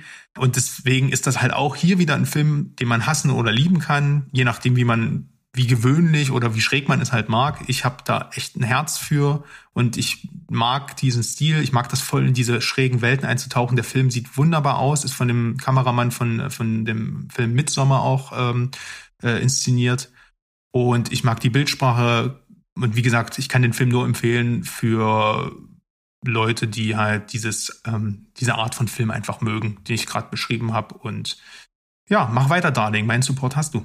Ja, und ich muss auch wirklich sagen, also auch wenn ich jetzt bei ähm, Girl Walks Home Alone at Night die Faszination nicht ganz so für den Film teile, teile ich die Faszination auf jeden Fall für Annalini Army pur. Das, die ist wirklich, die hat so einen Grad äh, Leidenschaft und Nerdigkeit in ihrem Art, Filme zu machen, das, das, das macht Filme besser. Macht Filme immer besser, wenn du das spürst. Und das ist auch hier ja. so, auch wenn du sagst, äh, zum Teil ist eben hier Style over Substance, du merkst in jeder Szene, dass die äh, Liebe für die Art hat, was sie inszeniert, wie sie die Geschichte erzählt, die ist halt auch so quietschbunt und zusammengewürfelt und so ein komischer Mix von Sachen, äh, dass es total abgefahren ist, das mag ich total gerne. Und du merkst auch, sie interessiert sich halt für ihre Figuren. Und das äh, macht, ja. macht Filme einfach immer besser. Das stimmt. Und genau das hat auch den Film, den ich als nächstes habe, für mich besser gemacht. Und zwar habe ich endlich mal geschaut, ähm, The King of Staten Island. Den hab ich schon eine ganze Weile auf dem Schirm und ich habe irgendwie, Mo muss mir, wenn er das gehört hat, mal eine Nachricht schreiben. Ich habe ihm irgendwie im Hinterkopf, dass er mal erwähnt hat, dass er den nicht cool fand. Äh, ich fand ihn hingegen ziemlich gut. Er kriegt auch wahnsinnig gute Kritiken überall. Ist auch ein waschechtes Indie-Ding, kann man auf äh, Prime sich reinziehen. Ist das nicht von Judd Apatow? Ist das nicht der ja. von, äh, das war doch der Film, den er vor The Bubble gemacht hat. Da hat er das doch, glaube ich, äh, erwähnt in seinem, äh, genau. in seiner Randzone des Jahres 2022. Da kannst du recht haben. So, so scheint das zu sein. Ich mochte diesen Film hier sehr. Der kommt zuerst so ein bisschen einfältig und auch irgendwie so ein bisschen lame um die Ecke, weil es geht halt um so ein Taugenichts, äh, gespielt von Pete Davidson, der ist 24, lebt noch zu Hause, hat überhaupt keine Perspektive, äh, kifft den ganzen Tag nur mit seinen drei Loser-Kumpels, die auch alle nur äh, kiffen, äh, Kindern Drogen verticken oder eben Scheiße bauen, rumhängen, alle nix auf die Kette kriegen und auch seltsam sind irgendwie. Und diese Clique, die ist eben in Staten Island, äh, der Ort, der halt auch nicht so gerade fürs Leben boomt und auch nicht für die Reichen, sondern da, da hängen halt irgendwelche abgehangenen, armen Leute irgendwie rum und zu denen sie sich zählen zur Unterschicht, aber eigentlich finden sie das Leben dort ganz geil und verstehen auch manchmal nicht so richtig, warum andere das nicht so cool finden. Also es geht auch so ein bisschen um diesen Lokalpatriotismus dort, aber das steht alles so ein bisschen hinten an. Mm, wir lernen halt ihn kennen. Er hat seinen Vater verloren, ähm, der war Feuerwehrmann und ist halt bei einem Einsatz gestorben und seine Mutter, gespielt von Marisa Tomei, äh, zieht ihn auf und hat, äh, er hat noch eine Schwester, die wird gespielt von, ähm, warte mal, die spielt bei Euphoria. Marissa Tomei, Nee. die kann auch beide spielen. Die, die, ja, das stimmt. Tatsächlich. Die Frau altert irgendwie offensichtlich gar nicht. Ähm, nee, der, äh, die wird nämlich gespielt von von Maud Apato, genau. Äh, sicherlich nicht verwandt und verschwägert mit dem Regisseur. Die spielt auch bei Euphoria eine Hauptrolle, die mochte ich sehr, sehr gerne. Das ist seine Schwester, die geht aufs College und jetzt ist quasi seine Mutter mit ihm alleine und hat so diesen Typen, der so, den liebt sie über alles, aber sagen wir mal, auch sie, muss ich eingestehen, der kriegt in seinem Leben nichts auf die Kette. Und das erinnert manchmal so ein bisschen an eine ältere Version von Superbad, weil diese Typen, die da zusammenhängen, machen halt nur Scheiße und infantilen Blödsinn so. Und äh, die, die Freundschaft steht trotzdem auch irgendwie im Vordergrund. Naja, und als er mal wirklich Scheiße baut, äh, da tätowiert er nämlich, weil das ist sein einziges Ding, was er kann, oder in Anführungsstrichen kann. Er tätowiert sehr gerne. Er hat sich komplett tätowiert, seine Freunde tätowiert und so. Und das sieht so mittelgut aus, sagen wir's mal. So. ähm, und er, die, die hängen irgendwo mal rum und dann kommt ein Neunjähriger und sagt, hey, ich will auch so ein Tattoo haben. Und dann fängt er halt an, den zu tätowieren, obwohl der neun ist. Also total, weil er denkt, es ist okay, wenn er sein Einverständnis kriegt total dumm. Und natürlich kommt dessen Vater und, kling, und findet raus, wo die wohnen und klingelt bei der Mutter und macht einen riesen Fass auf. Und der Vater wird gespielt von Bill Burr. Der äh, Aha. Comedian, den wir natürlich auch in einer Nebenrolle aus Aus Breaking Mandalorian kennen, richtig? Selbstverständlich. Nee, und äh, der äh, nimmt immer mehr eine größere Rolle dann in dem Film ein und er macht sein Ding echt gut. Also der ist echt top, der Typ. Und äh, dann entwickelt sich so ein bisschen die Story zwischen ihm und dem, weil nämlich der auch sich verliebt in dessen Mutter halt. Und das mag der natürlich nicht gerne, weil der nämlich auch Feuerwehrmann ist. Und das hat in ihm schon so ein Trauma hervorgerufen, dass sein Vater eben als Feuerwehrmann so gestorben ist. Es wird da alles irgendwie thematisiert und das macht mit zunehmender Lauflänge viel mehr Spaß, weil du merkst dann, okay, das ist nicht so ein alberner Film, der irgendwie so die typischen Klischees abgräbt von so einem Coming-of-Age, Indie, äh, irgendwas Komödienfilm, sondern der hat halt ganz, ganz viel Herz und ganz, ganz viel übrig für seine Figuren, die er auch echt entwickelt. Und das ist einfach geil, weil die Figuren kommen erst stereotyp daher, ne, sowohl der Hauptdarsteller so als ja einfältiger Loser, der eigentlich nichts drauf hat, wo man dann mit späterer Laufzeit merkt, ah, in dem steckt eigentlich ganz viel, der ist halt einfach wirklich Opfer dessen, dass er äh, so blöd aufgewachsen ist und dass sein Vater auch verloren hat und damit alles nicht klarkommt und nie eine reale Chance gekriegt hat und dann eben auch in diesem Umfeld aufwächst, in dieser Unterschichtenviertel, wo eh keiner was aus sich macht.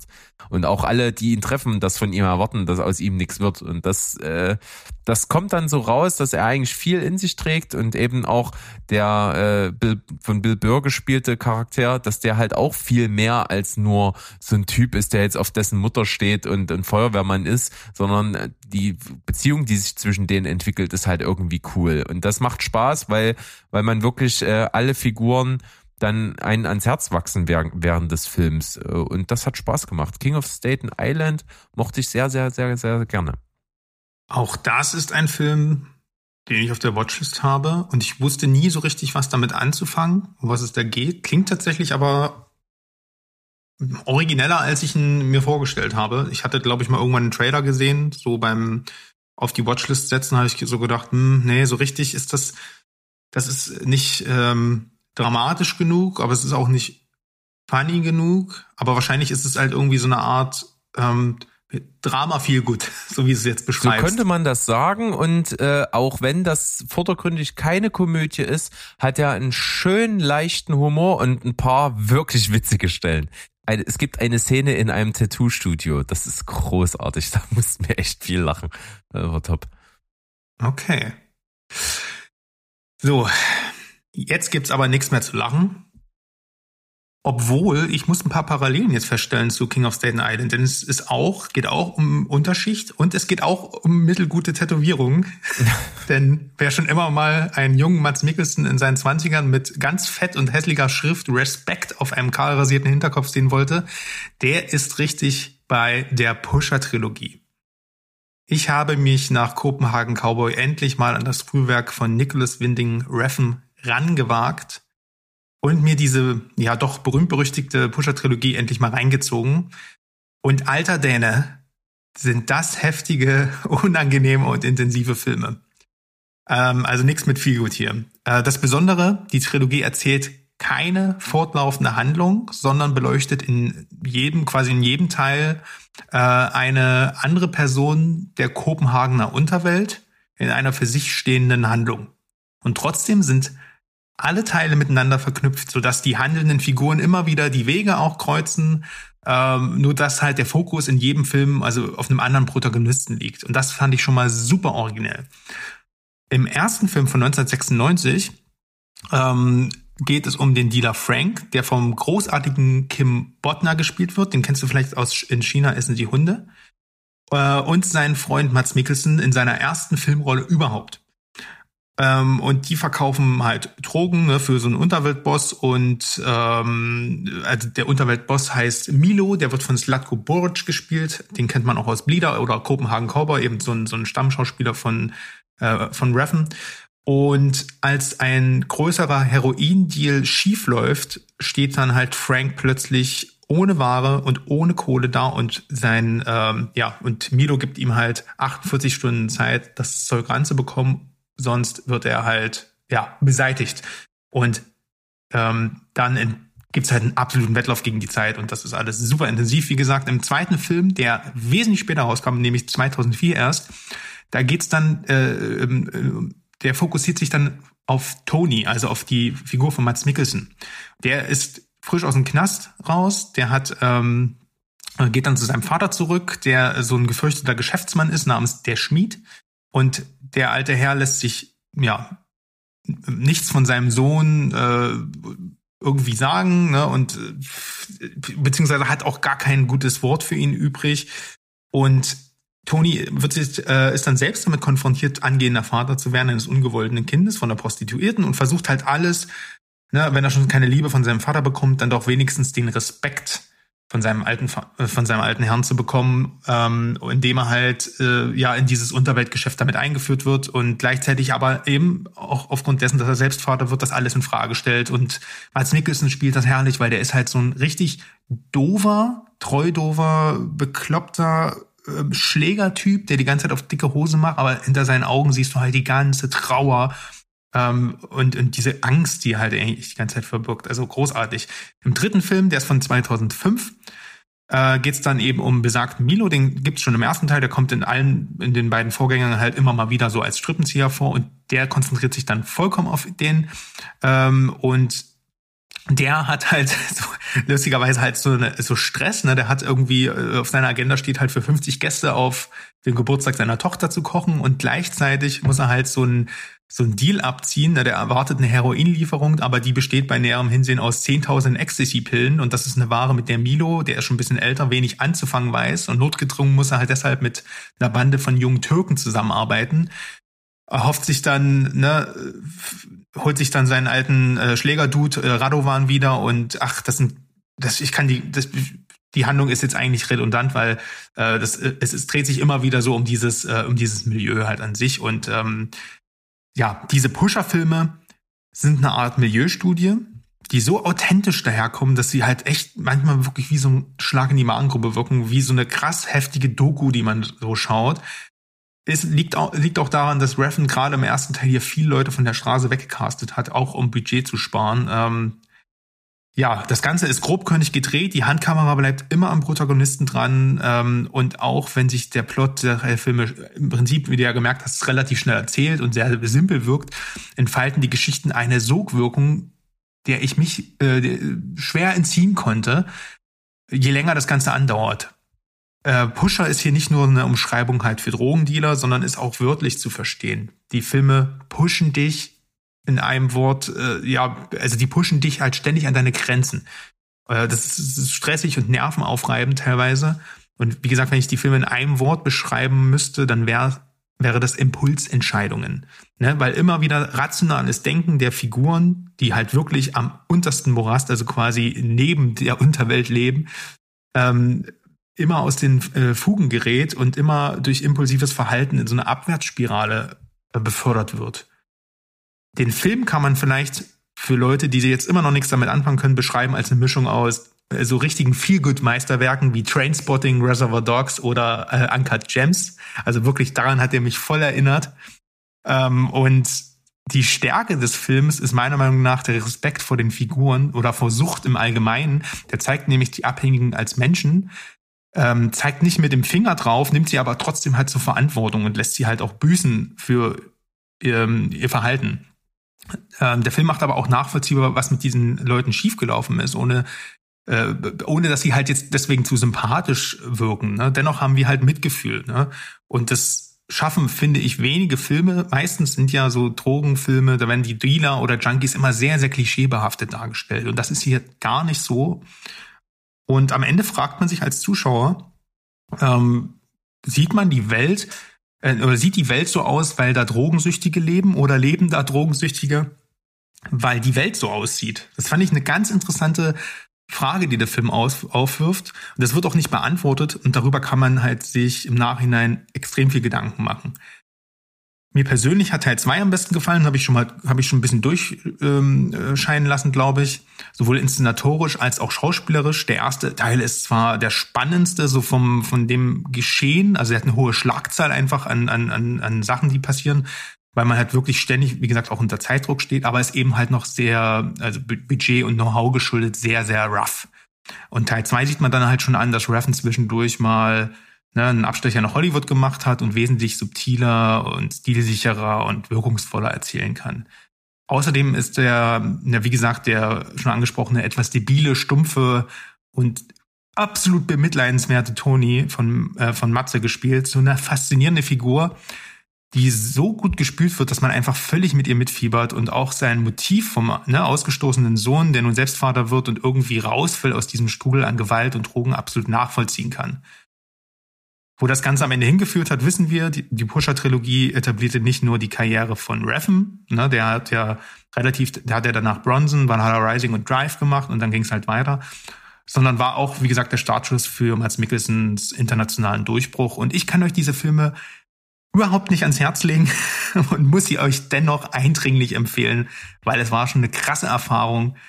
Ähm, und das, ja, mehr kann ich dazu nicht sagen. Ich glaube, man muss sich ein bisschen durchbeißen, aber man geht mit einem Gefühl heraus, echt so ein bisschen Kunst genossen zu haben. Puh, ja, ist schon, irgendwie interessiert mich's ja schon und ich bin da schon viel drumrum getänzelt. Und was mich bisher immer so abgeschreckt hat, war, zum einen so die Tatsache, dass mir das auch immer unklar war. Ich habe dann so mitgekriegt, okay, da gibt's nicht nur einen Teil, sondern mehrere. Und da dachte ich mir so, okay, das, wenn das so eine Filmreihe ist und die, die ist nie groß in meinem Kosmos aufgetaucht, auch später nicht so wirklich. Ich habe es immer nur so am Rand gesehen, da dachte ich mir, na gut, dann kann es vielleicht auch nicht so gut sein. Und auf der anderen Seite dachte ich mir dann immer, ja, das ist auch schon ganz schön lange her. Und bei den Filmen habe ich immer die Angst, oh, so eine Filmreihe 96, Anfang 2000er bis 2005, äh, ob ich mir die angucken will, weil das ist so eine Ära des Films, wo ganz wenig Filme losgelöst von ihrem Zeitgeist sind. Und ich bin halt so ein Zeitgeist-Typ und dann sehe ich immer so Filme, den sieht man immer an, dass die aus Ende 90 oder um die 2000 rum sind. Und das mag ich nicht so gerne. Ja, gerade im ersten Teil hast du schon Eurodance, äh, da gibt's auch ne, schöne Disco-Szenen und sowas. Also du hörst es ein bisschen an der Musik Dadurch, dass der sehr dokumentarisch gehalten ist, bin ich gerade der Meinung, Teil 2 und 3 könnten heute noch genauso rauskommen. Also der ist, der will mit Absicht so aussehen und ist auch echt gut gemacht. Also du hast teilweise, baut das so eine Spannung auf, wenn du an den Figuren so ranklebst. Naja, also du kannst es ja mal probieren. Ja, ich und bin wie da ja gesagt, schon- das Konzept ist halt atemberaubend, weil du halt durch die, diese Perspektivwechsel. Der Mats Mikkelsen ist im ersten Teil ein absoluter Vollidiot, du, der einfach nur Sprüche klopft. Und im zweiten Teil wird er plötzlich eine mehrdimensionale Figur, mit der du total mitfieberst. Und dieser Typ, der die ganze Zeit rumläuft und den das Zeug vertickt, wird im dritten Teil plötzlich Hauptfigur. Also ich finde das die, die Art und Weise zu erzählen halt einfach super originell. Ja, das klingt auf jeden Fall so. Ich habe jetzt was richtig Geiles am Start, möchte aber einleiten mit was nicht Geilem. Wow. Ich, ich erkläre auch gleich die Verbindung. Okay, mach mal. Ich habe nämlich einen Film gesehen, äh, gedacht als, äh, Lieb als Frühstücksfilm. Und zwar Lady Chatterleys Liebhaber. Und hab den so gesehen, dann mal kurz mich informiert und gesehen, okay, davon gibt's schon 500.012 Verfilmungen, denn das ist Weltliteratur von D.H. Lawrence. Und zwar war das so einer der ersten Romane, die äh, fleischliche Liebe ziemlich explizit darstellen, was das schon so eine Neuerung und ein ziemlicher Tabubruch war. Und im, im Buch selbst ist es auch so, das ist halt wirklich ein sehr emanzipatorisches Buch, denn es geht darum, dass eine aus guten, äh, reichem Hause verliebt sich halt in einen Bediensteten und möchte ihre Ehe lösen zu dem reichen Anwesen Gutsbesitzer und um mit dem zusammen zu sein. Und äh, Klingt originell, wie Sau, dafür, eben. Und das ist so ein bisschen das Ding, ne? Das in der Zeit war das mega revolutionär, aber das, das lockt niemanden mehr hinterm Ofen hervor. Mhm. Und das ist halt so ein bisschen das Problem. Das, das gleiche Problem, einige werden mich dafür hassen, habe ich auch mit Club der Toten Dichter. Das ist ein Film, mit dem kann ich nichts anfangen. Kann mir überhaupt nichts anfangen, weil das so lame und lächerlich ist, dass diese, dass diese jungen Studenten sich gegenseitig Gedichte vorlesen. Und das ist mindestens so krass, als würden die heutzutage ein Schaf auf dem Schulhof vergewaltigen. Also so wird das halt dargestellt, so. Und da denke ich mir, ja, Leute, das war damals vielleicht so, aber das kann ich jetzt nicht mehr nachvollziehen. Ist auch eine andere Geschichte. Lady Chatterleys Liebhaber sieht ein bisschen so aus und wirkt insgesamt so, als hätte, als hätte man so eine komisch verhunzte Kombi aus Rosamunde Pilcher gepaart mit so ein, so ein 1 Euro Tankstellen Schmuddelroman.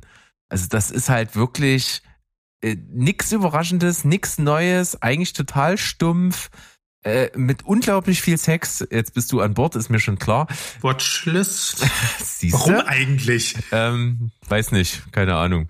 Ich wollte Das war sowas sagen. Steven, Ja, das der war dann Steven, immer stimmt. plötzlich aufwacht. Ja, ja. ja, ja. Also es ist Ich wirklich bin bei Splatter dabei. Es ist so ein, so ein halber Softporno. Er er erinnert irgendwie an diese Emanuel-Filme von damals so ein bisschen. So sieht er auch aus.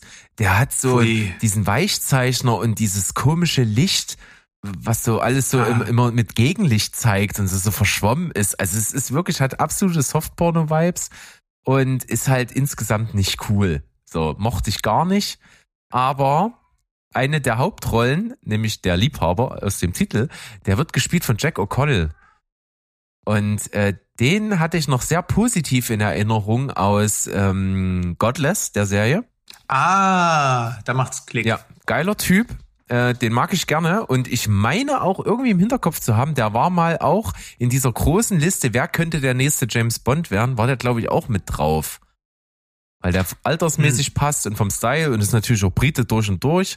So, und deswegen dachte ich mir, okay, geiler Typ, mag ich, mochte ich auch in dem Film ganz gerne. Der hat das Beste aus seiner Figur gemacht. Und dann habe ich so ein bisschen durch seine Vita, was hat er noch so gemacht, außer Godless, durchgescrollt. Und dann kam ich auf was, was Mo schon ewig empfohlen hatte und immer uns wieder ans Herz gelegt hatte. Und zwar spielt er in der Serie The North Water die Hauptrolle. Musste ich mir jetzt diese, diese stinkende Romanze da anhören, damit du so eine coole Überleitung machen kannst? Ja, oder?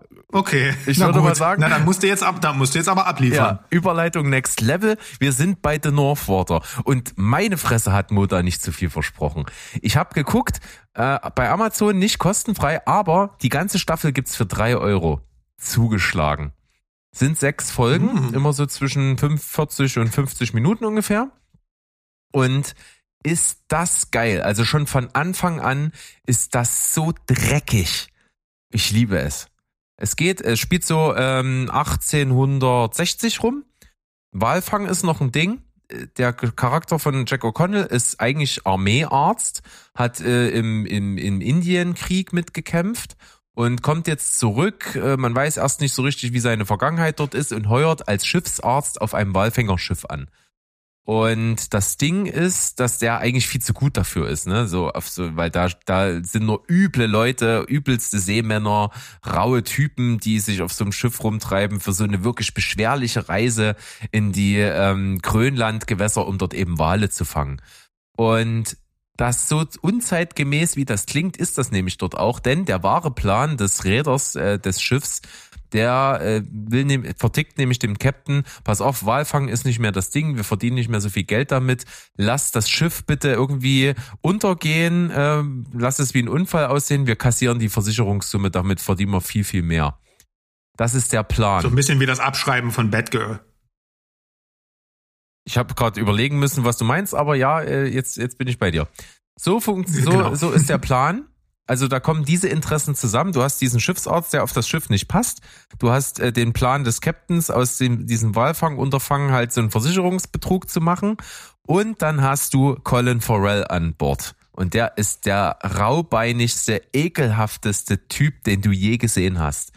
Der ist ein saufender, fluchender, ungehobelter Harpunier, der auf diesem Schiff anheuert und der auch kein Problem da hat, damit hat, auch mal jemanden umzubringen. Einfach.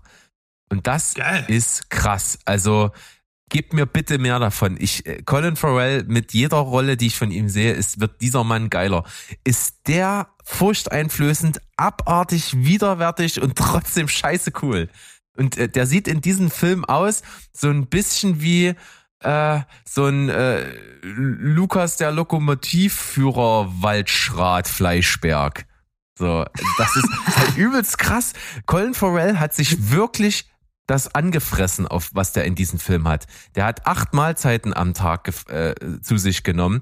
Der hat sich das wirklich unter Abraten von ärztlichen, äh, von, von ärztlicher Expertise, hat er sich wirklich ein Fettwanz angefressen. Der sieht in dem Film so aus, als hätte der locker 120 Kilo drauf, plus nochmal einen dicken Berg Muskeln. Der sieht aus wie so ein Rummelboxer. Hat einen übelst krassen Vollbart, äh, lange Haare, schert sich um nichts, ist super rau und trotzdem ist dieser doch sympathische Type drunter. Und das ist so krass. Also ich, die, was den Fehler, den die Serie macht, ich, ich sehe zwar schon viel von ihm, aber noch nicht genug. Ich will mehr davon. Der ist so heftig. Und zur Story nochmal selber. Das Coole ist, die vollführt so viel, sie, die vollführt so viele Wechsel. Du hast am Anfang dieses Setting äh, in Hull, der Hafenstadt in England, um 1860 rum verfolgst die Leute so wie in so eigentlich wie in so ein wie so ein Videospiel. Sind die immer ist die Kamera immer hinter dem Typen so an der Schulter aus der dritten Person Perspektive und läuft mit denen so durch die Gassen aus deren Perspektive. Das ist übelst krass weil so alles so authentisch ist und es wirkt so schmutzig und so düster und so abgefuckt. Hast diese ganzen Hafenhuren dort und diese Kneipen und Spelunken und hast diese diese ab alles so, die, dass da noch so Aberglauben mitschwingt und dass es noch nicht so weit ist mit Wissenschaft und so. Und da ist alles auch noch irgendwie so ein bisschen, ne, so eine Apotheke wirkt so ein bisschen wie so ein äh, Hexenbrauereiladen irgendwie. Mhm. Das ist alles geil als Setting. Dann bist du äh, episodenlang nur auf dem Schiff, hast dieses eigentlich Kammerspiel auf dem Schiff. Ähm, wo wirklich die ekelhaftesten, rauesten Typen dort äh, vertreten sind, die, wo es auch einfach gefährlich ist. Und dann kommst du in diese Welt, ähm, in die in die arktischen Gewässer und Grönland und Eisberge und äh, Triggerwarnung und ich weiß nicht, wie Mo das gucken konnte. Äh, es, es wird massiv an, an Robben rumgemordet, es wird an Walen äh, rumgemordet, später muss ein Eisbär Oh. dran glauben. Äh, das sieht man nicht super explizit, äh, wie, wie die getötet werden, aber die äh, Kadaver liegen dort andauernd rum. Das ist schon heftig, aber trägt halt zur Atmosphäre bei, macht viel her und macht natürlich im Kontext der Geschichte absolut Sinn. Und dann hast du diesen Settingwechsel, als wenn du in diesen Gewässern bist, dann kommen auch noch ein paar Szenen in der Arktis und so. Das ist alles, frage ich mich, wie die das gemacht haben. Das ist vom Look so krass. Ich habe mich dann belesen, die haben das auf Spitzbergen am nördlichsten Punkt von Norwegen gedreht. Das ist die nördlichste Film- oder Serienproduktion, die jemals gedreht wurde. Die waren mal zwischendurch sechs Wochen lang in arktischen Gewässern auf Schiffen mit der Filmcrew, ohne an Land zu fahren. Also die haben wirklich unter widrigsten Kälte- und Eisbedingungen gedreht und das merkst du, das sieht alles so authentisch aus. Dieses Schiff sieht so krass aus. Es ist alles so geil ausgestattet, die Klamotten, die die anhaben, diese runtergeranzten Sachen und es hatte zwischendurch sogar mal so ein bisschen äh, goldener Handschuh-Vibes, weil ich das Gefühl hatte, ich rieche diesen Film wie die wirklich den ersten Wal fangen und den ausnehmen und auf dem Schiff zerteilen und da überall diese, diese Schwartenteile rumliegen und das Öl da rausgequetscht wird und die irgendwelches dreckiges, süffiges Wasser da durch die Gegend ziehen und Blut dort rumliegt und alles in dem Süff, in dem die sich sowieso die ganze Zeit schon befinden. Das ist super beeindruckend. Und das ist schauspielerisch ganz, ganz großes Kino. Das macht unglaublich viel Spaß, wie die Figuren untereinander agieren, wie jeder seinen eigenen Plot verfolgt und äh, wie auch trotz der Tatsache, dass diese Figuren eigentlich so ein bisschen als Feinde inszeniert werden, trotzdem irgendwie cool miteinander agieren. Gerade so die Figur eben des Schiffsarztes, gespielt von Jack O'Connell, mit, mit Colin Farrell, den er als schon als Mörder identifiziert, weil auch irgendwie ein Mord auf, an Bord passiert und keiner so richtig weiß, wer es war und er verdächtigt ihn so. Und dieses Spiel zwischeneinander ist so geil. Ähm, also absolut klare Empfehlung, ist fantastisch. Meine Frau fand es auch richtig fantastisch. Wir haben die an einem Tag durchgesuchtet, alle Folgen. Wir haben ein Makel, uns gefiel beiden das Ende nicht. Wir mochten wirklich nicht, wie die Geschichte zu Ende erzählt wird. Das nimmt dann nochmal so einen kom das schlägt nochmal so einen komischen Haken und das ist alles irgendwie hinten dran gefühlt zu viel. Äh, das hätte viel eher enden können und dann wäre es perfekt gewesen, glaube ich. Und das, was dann so hinten dran hier bammelt ist, ist alles, fühlt sich nicht so richtig an. Und das äh, macht nochmal zu viel auf, ohne wirklich einen Mehrwert zu bringen. Das ist schade. Deswegen ist die Serie, das hat wirklich auch Abzüge gebracht. Ich würde jetzt so eine 8 von 10 vergeben, mit einer deutlicheren Tendenz nach oben. Aber äh, das fehlt zur Perfektion. Die Geschichte ist nicht so ganz rund auserzählt. The Northwater absolut äh, Sehempfehlung. Wer sowas, also es ist außergewöhnlich, sowas zu gucken. Ich kenne sowas nicht mit so einem Setting und so einer Art, wie das inszeniert ist, ganz toll. Ist das denn vorbei? Das ist vorbei, ja. Geschichte ist abgeschlossen. Ah, okay, also also in dem Fall im Guten sowie im Schlechten. Also im, im Guten, dass man jetzt problemlos gucken kann und nicht warten muss. Im Schlechten, wenn das Ende nicht so nice ist. Aber ich habe jetzt was gemacht, was ich noch nie gemacht habe, während wir hier Podcast aufgenommen haben. Und zwar während du eine Review ähm, dargeboten hast, habe ich mir diese Serie auf Amazon Prime gekauft. Äh, Spitze. So, Weil also günstiger es, kriegt man es ja nicht, ne? ja, drei ver verfickte Euro, das mein Gott. Und dass du die Serie magst, ich habe mir ja mal kurz Notizen gemacht, ne, ist ja wohl klar. Also da kommen so viele Verwandte von dir vor, Fleischberg, Muskelberg, Eisberg und Spitzbergen auch noch. also logisch, dass du am Start bist. nee, ist mir aufgefallen, waren viele Berge in der Review. Klingt übelst geil, weil das lustigerweise genau, also es ist genau meins. Es klingt übrigens genau wie äh, das, was ich an der Serie Tabu mag. Die spielt ja so an, so 1800. Ich wusste, dass es 15 kommt und ich habe so? auch dran gedacht, als ich das gesehen habe. Wenn ich jetzt im Podcast erzähle, dass ich das geil fand, kommt Sandro wieder mit Tabu um die Ecke. Ja, aber es ist ja in dem Fall was Positives. Deswegen, Ja, na klar. weil äh, äh, Tabu ist dreckig, brutal. Alle Typen sind so eine so eine Raubeine, wie du es gerade beschrieben hast. Und da gibt's ja auch eine Apotheke und das spielt auch in der britischen Ostindien Company. Und da sind sie halt in Afrika und nicht in Indien am Anfang. Aber es geht halt um diese Kolonialisierung. Also es ist, klingt wie genau die gleiche Zeit. Und ich habe es in Tabu geliebt.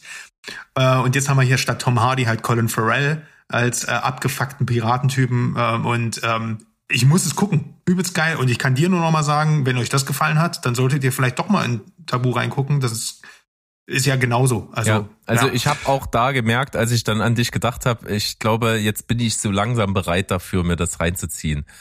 Und äh, das Witzige ist, ich habe, ohne den Northwater zu kennen, halt ab und zu schon mal ein gewisses Thumbnail gesehen, ohne es zuordnen Mhm. zu können und habe darauf Colin Farrell nicht erkannt. Es gibt aus der Serie ein Bild von Colin Farrell, wie er gerade ein Wal erlegt hat und das ist auch krass inszeniert und er ist mit oben, äh, also über und über mit Blut. Und dieses Bild habe ich äh, von ihm vor Augen. Ich kann dir das hier parallel mal ganz kurz schicken, dann weißt du, was ich meine. Du hast es vielleicht auch schon mal gesehen.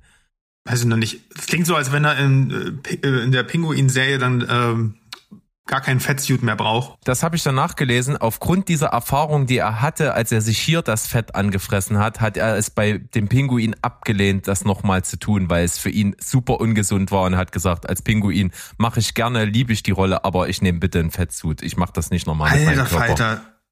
Ja, das macht nur Christian Bale mit so ein, so Spaß. Aber das sieht ja aus wie so ein richtig abgefuckter Super Mario. Ja, und das ist äh, heftig. Also eine der krassesten Rollen, die ich von ihm gesehen habe und eine Facette, die ich von ihm noch nicht gesehen hatte und die ich sehr, sehr mag. Also der Mann kann, ich zitiere Mo, der Mann kann alles spielen. Und äh, an der Stelle, wenn wir ihn schon erwähnen, können wir ja auch sagen, Mo hat schon mal über diese Serie gesprochen, etwas ausführlicher und zwar äh, beim Kollegen Alessandro von Cinema Volante.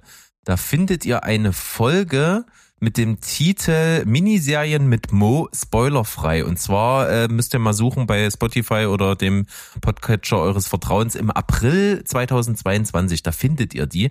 Und da berichtet Mo auch nochmal über den Northwater. Hat, glaube ich, ähnliche, ähm, sage ich mal, Töne der Review in der Freude hier wie ich äh, da äh, äh, drüber verloren. Und ähm, kann man sich mal reinziehen. Ja, und ich werde mich dann wohl bald einreihen müssen. Dürfen, wie, wie auch immer. So, kommen wir zum Grande Finale Fragezeichen. Ich war mal wieder im Kino und habe mir den neuesten heißen, hippen MCU-Shit gegönnt. Ant-Man and the Wasp, Doppelpunkt, Quantumania. Was für ein sperriger Titel, aber was soll's. Es ist einfach nur der neue Ant-Man. Und äh, ich weiß nicht, Berg, hast du mal den Trailer gesehen? Ja, habe ich gesehen. Auch äh, mehrere schon. Gut, dann machen wir das mal so, bevor ich jetzt über die Handlung des Films rede. Was glaubst du denn, was in diesem Film passiert? Also irgendwie wird wahrscheinlich irgendwas erzählt, dass man mit krasser Quantenverschränkung und sonst was äh, setze hier wissenschaftliches Gedöns ein, irgendwie noch eine andere Miniaturwelt entdecken kann, die auch irgendwie eine krass eigene Welt ist und krasse Auswirkungen hat auf die Welt der anderen und dass man das Ganze irgendwie vielleicht noch mit Zeitreisen oder irgendwas verbindet. Mhm. Ja, genau. Naja, schon so ungefähr. Ich finde ja, der Trailer hat eigentlich schon alles gesagt. Ne? Irgendwie ist da die Tochter von Ant-Man, Cassie, die einfach so ein Gerät baut, weil ich meine, klar, weil wer, wer kann nicht so ein Quantenbeschleuniger Zeitreisemaschinchen im, im Keller bauen? Ne? Die war ja fünf Jahre alleine, als die alle weggeschnipst waren. Und ähm, baut halt dieses Gerät und da ist, wird dann diese Patchwork-Familie reingezogen, bestehend aus Michael Douglas, ähm, Michelle Pfeiffer, dann äh, Evangeline Lilly, die Wasp spielt, Paul Rudd natürlich und eben Cassie, der Tochter. Ähm, und ja, dann landen die in der Quantenebene. In den ersten zwei Endman-Teilen ist das ja alles schon mal so ein bisschen Thema gewesen. Und jetzt spielt der Film fast ausschließlich in der Quantumwelt. Und dass ein gewisser Kang the Conqueror eine Rolle in diesem Film spielt, das ist ja nun auch kein Spoiler mehr, weil der ist ja ganz prominent in Trailern und Plakat zu sehen. Du hast den schon kennengelernt, den lieben Jonathan Majors am Ende von Loki als He Who Remains und hier tritt er das erste Mal als eben Kang auf. Nun ja, ähm, MCU ist so eine Sache. Ich, warum ich in, immer ins Kino renne, äh, diese, wenn, sobald die Filme rauskommen, das ist genauso wie bei dir wahrscheinlich du einfach noch The Walking Dead zu Ende geguckt hast. Für mich ist das eine Serie, wo für mich das Große und Ganze einfach dieses Wissen wollen, wie geht's denn nun weiter, wichtiger ist als die Filme an sich. Und ähm, das feiere ich, das mag ich, auch wenn ich spürbar gemerkt habe, dass die Qualität ein bisschen runtergegangen ist, wenn, also, oder mehr Sinuskurvenmäßig geworden ist. Es gibt Ausreißer nach oben. Ich fand Doc Strange 2 cool, ich fand Eternals cool. Loki war super. Es gibt Sachen wie Hawkeye und ähm, diese Falcon and the Winter Soldier Serie, über die wir lieber gar nicht mehr reden, oder She-Hulk, ganz, ganz, ganz tief, großer Tiefpunkt. Naja, und nun sind wir ja ähm, nach Phase 4, die nicht so richtig wusste, wo sie hin wollte, bei Phase 5 und die soll nun endlich einen roten Faden eben mit diesem jenen Kang finden.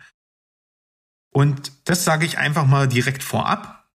Kang ist ein Highlight. Jonathan Majors rockt. Das ist eigentlich sein Film. Also nicht, dass er die größte Screentime hat, aber er hat einfach eine übelste Gravitas. Er sitzt einfach nur in seinem komischen Raumschiffsessel und der sprüht, versprüht so viel Bedrohung, so viel Anmut und gleichzeitig so viel Gefahr, dass das einfach eine Freude ist, ihm zuzugucken beim Overacten. Äh, und er tut ein bisschen Overact, äh, er macht ein bisschen Overacting, aber vielleicht liegt es auch daran, dass alle anderen so ein bisschen unterfordert spielen.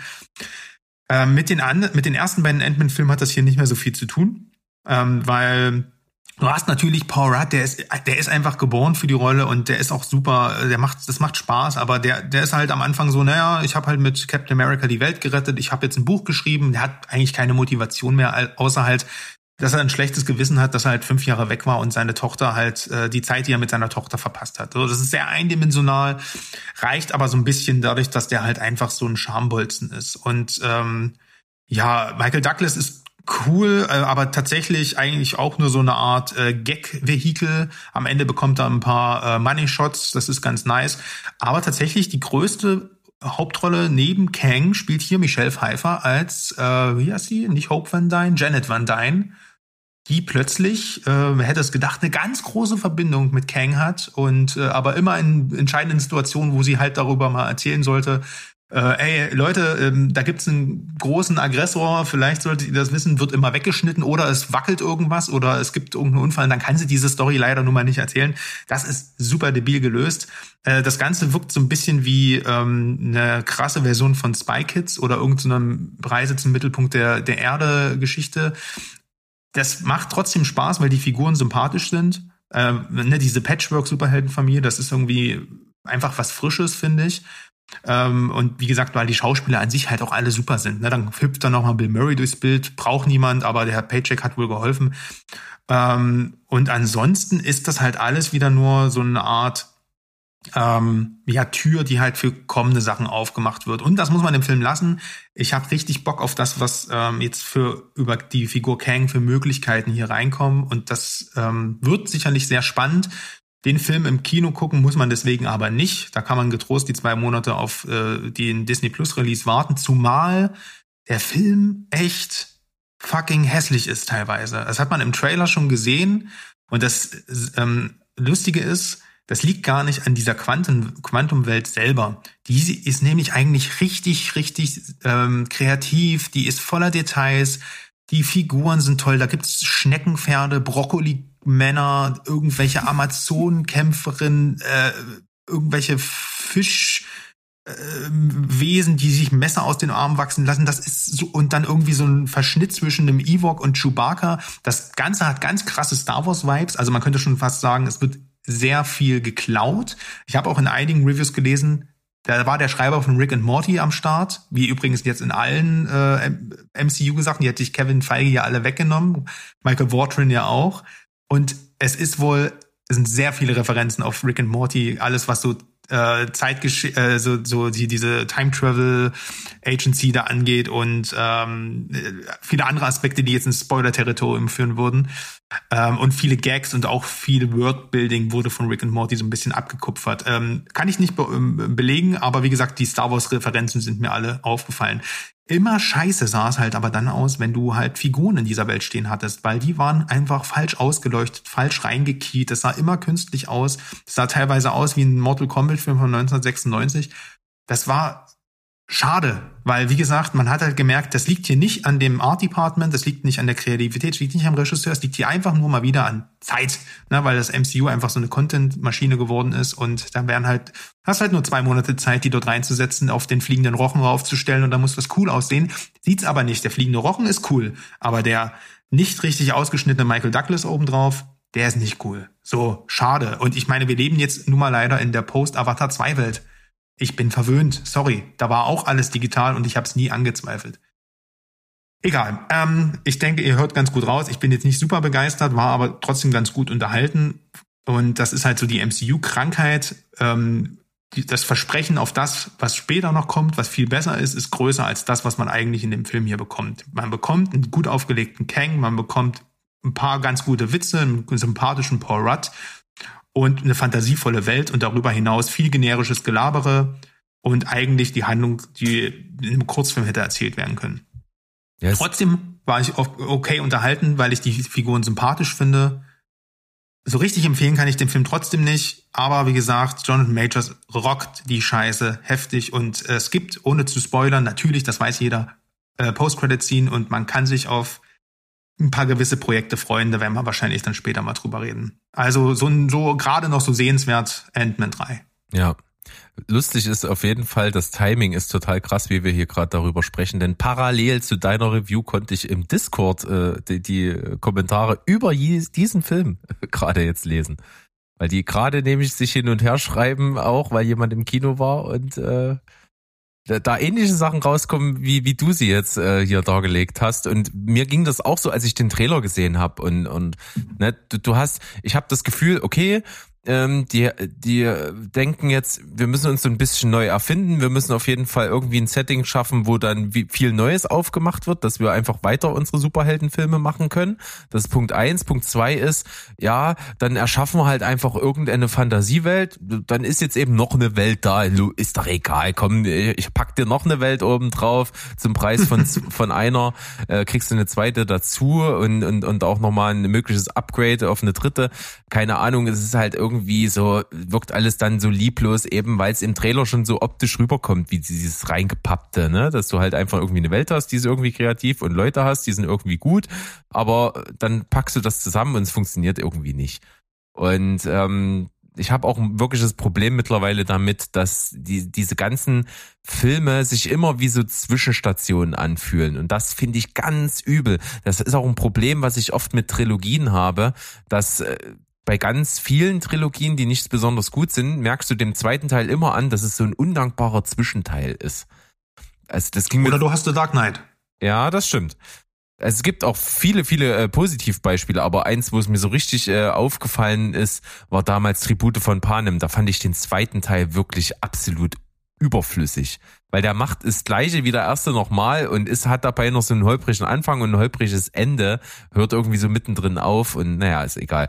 Passt jetzt nicht so ganz rein, aber äh, ihr wisst, was ich sagen will damit. Und hier sehe ich. Ja, das ist mein Lieblingsteil der Reihe. Deswegen nicht falsch. Ist, ist aber nicht so schlimm. Ich weiß, worauf du hinaus Ja, willst. genau. Und äh, das, das, das mag ich nicht mehr. Und wie gesagt, ich hatte ja schon mal gesagt, ich fühle das einfach nicht, dieses Gelaber über irgendwelches Quantenzeug und dann, dann nimmt, nimmt sich das irgendwie so ernst und dann irgendwie auf der anderen Seite auch so plakativ, nee, doch nicht, wir nehmen uns gar nicht ernst und ja, aber wir wollen schon irgendwie ein großes äh, Universum etablieren und so. Das passt irgendwie alles für mich nicht mehr und äh, im Gegensatz zu Walking Dead, wo ich bis zum bitteren Ende dabei war, ist es hier wirklich so äh, ein Feld, wo ich echt äh, wenn, ich weiß nicht, ob ich da überhaupt mal noch so einen gucke irgendwie und im Kino erst recht vielleicht nicht. Das äh, nehme ich mal mit irgendwie für so ein so ein lame äh, Freitagabend Hirn aus, aber ich glaube nicht. Dafür geht's. Ja. Also es ist nicht schlecht. Es ist halt, man, man, ne, es ist nicht so, dass es halt irgendwie langweilig ist oder sonst was. Es ist halt dadurch, es ist einfach sehr viel more of the same. Und äh, du, du hast schon recht. So, das ist auf der einen Seite frustrierend, weil man alles gucken muss und gar nicht will. Ne, nur um dann halt einen halbgaren Film zu bekommen und ein paar Infos. Äh, Ich sag mal, wenn dich die große Handlung trotzdem interessiert und du mal wieder irgendwann reinsteigen willst, dann macht's hier auch einfach eine Zusammenfassung auf YouTube bei dem Film. Absolut reicht komplett zu.